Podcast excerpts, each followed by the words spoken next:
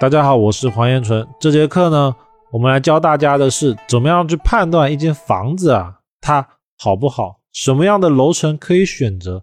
那我总结了五种楼层，是只要遇到了，千万不要去选，因为很多时候这种楼层它其实是无法化解的。那如果当下实在没办法，我遇到了这样的楼层呢，我也会尽可能的讲解一些能够化解的办法。而化解的主要模式呢，其实还是以改善为主。那我们就进入到整个课程内容来了解一下，什么样的房子楼层千万不要去选择它。我们在选择楼层的时候啊，有五种楼层是要特别去注意的。其中第一种就是这个楼层它被遮挡了。为什么会这样讲呢？我们往往啊都说左青龙右白虎。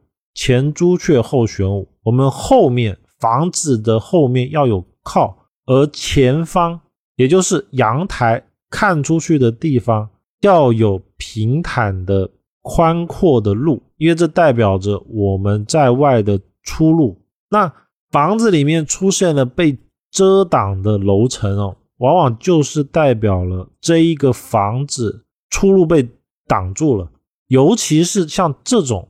本来它应该是要有阳光照射过来，能够得到阳光的帮助。在这边呢，阳光往往代表着是我们在外的人员、人际关系以及贵人的位置。而它阳光照射过来之后呢，被挡住了，就代表着被挡住的这几个家，他们的房子里面呢，在外面的事业也好，人际关系也好，往往受阻，也就是。没有办法得到事业上或者是朋友之间的帮助，这是非常严重的。所以我们在选择楼房的时候呢，千万不要选那一种采光被挡住的楼层。这时候我们看的是，不管它是哪一楼，只要它被前面挡住了，然后不管这个是被什么挡住，包括说像有些是招牌，或者是更高的楼层，就是前面的楼比我的还高。又或者是那种大山、大的电塔，不管是什么，只要它把我的采光给挡住的时候呢，就具备了楼层被挡的情况。那楼层被挡，当事人在外，前途受阻以外，其实时间长了，尤其是一间房子，如果时间长了没有采光，往往会阳中生阴，也就是说它的阳会越来越弱，而阴气会不断的上升。所以，如果住的久了之后呢，家里面往往容易潮湿，因为阳光进不来，导致了它里面比较阴冷潮湿。而潮湿的情况出现的越来越多了以后，尤其是当家里面因为太过于潮湿而产生了发霉，这时候家里面就容易出一些身体体质瘦弱或者是久病之人，就是会莫名其妙的生病。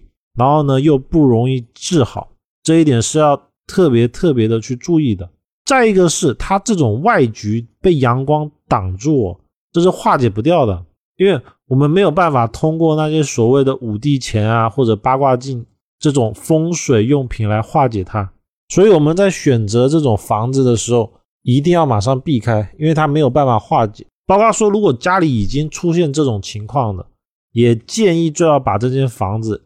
要么是卖掉换一间，不然就是想办法把这个遮挡物给移走，让家里面呢能够正常的有采光。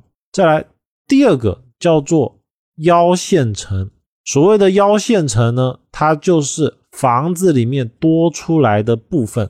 这个我们一般从房子屋外的外观可以看见。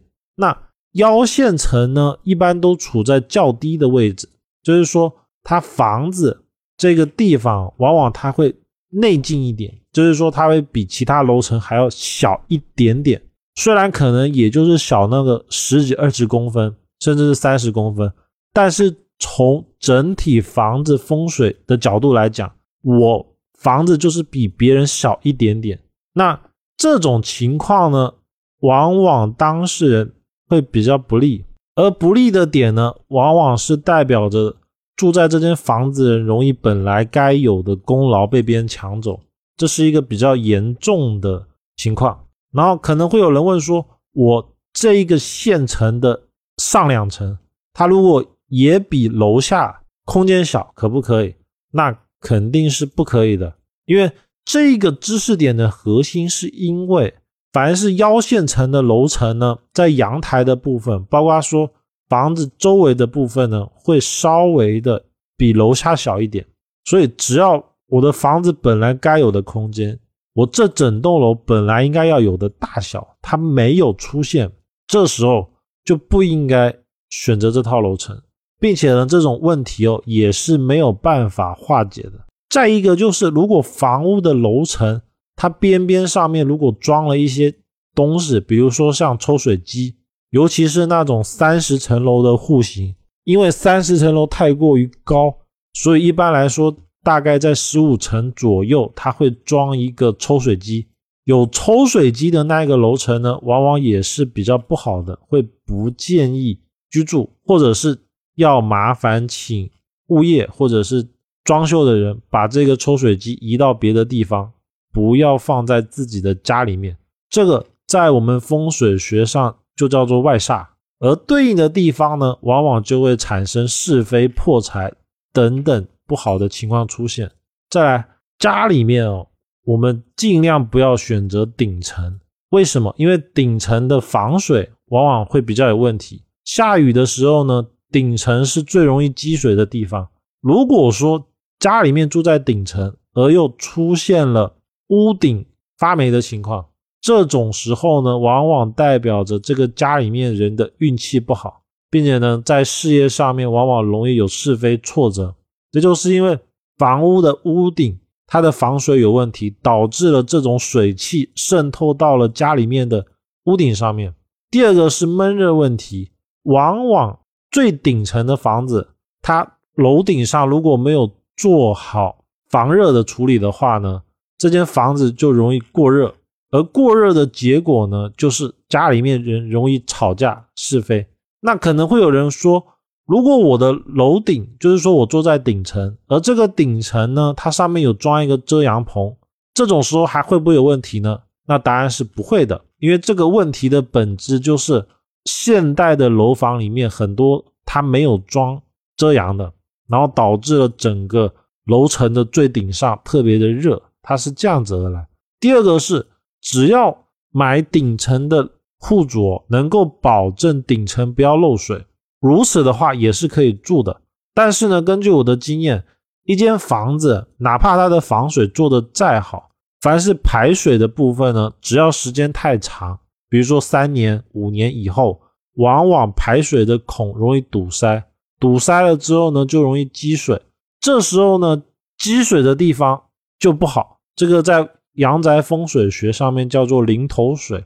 所以住在顶层的人呢，一定要每年定期去维护一下自己的房子，保证这一栋楼的顶层不要出现下雨天积水的情况，尤其是那种积水之后久久不能排水。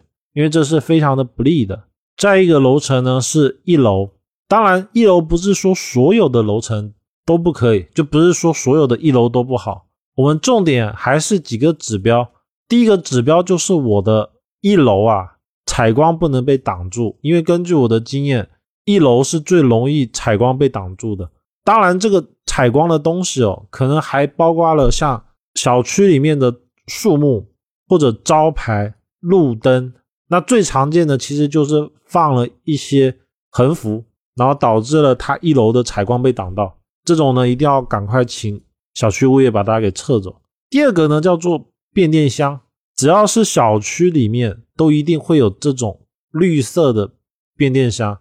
那房屋的一楼呢，会被这种变电箱所影响。如果住宅一楼的人发现了房屋旁边有变电箱的话，一定要赶。快处理，因为这个在风水里面叫做火行煞，时间长了呢，容易有是非或意外。再一个就是哦，我小区整栋楼里面一楼的旁边哦，从窗户外面看出去，包括说从门的地方看出去，不可以看到排水沟，也不可以看到积水的地方。如果看到的话呢，往往代表漏财或者是病灾。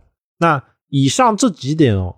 重点要告诉大家的是，住在一楼的人可以，但是要特别的注意是，一楼如果出现了我以下说的这几个东西呢，就尽量千万不要去住，或者是想办法把它处理掉，这样的话就可以了。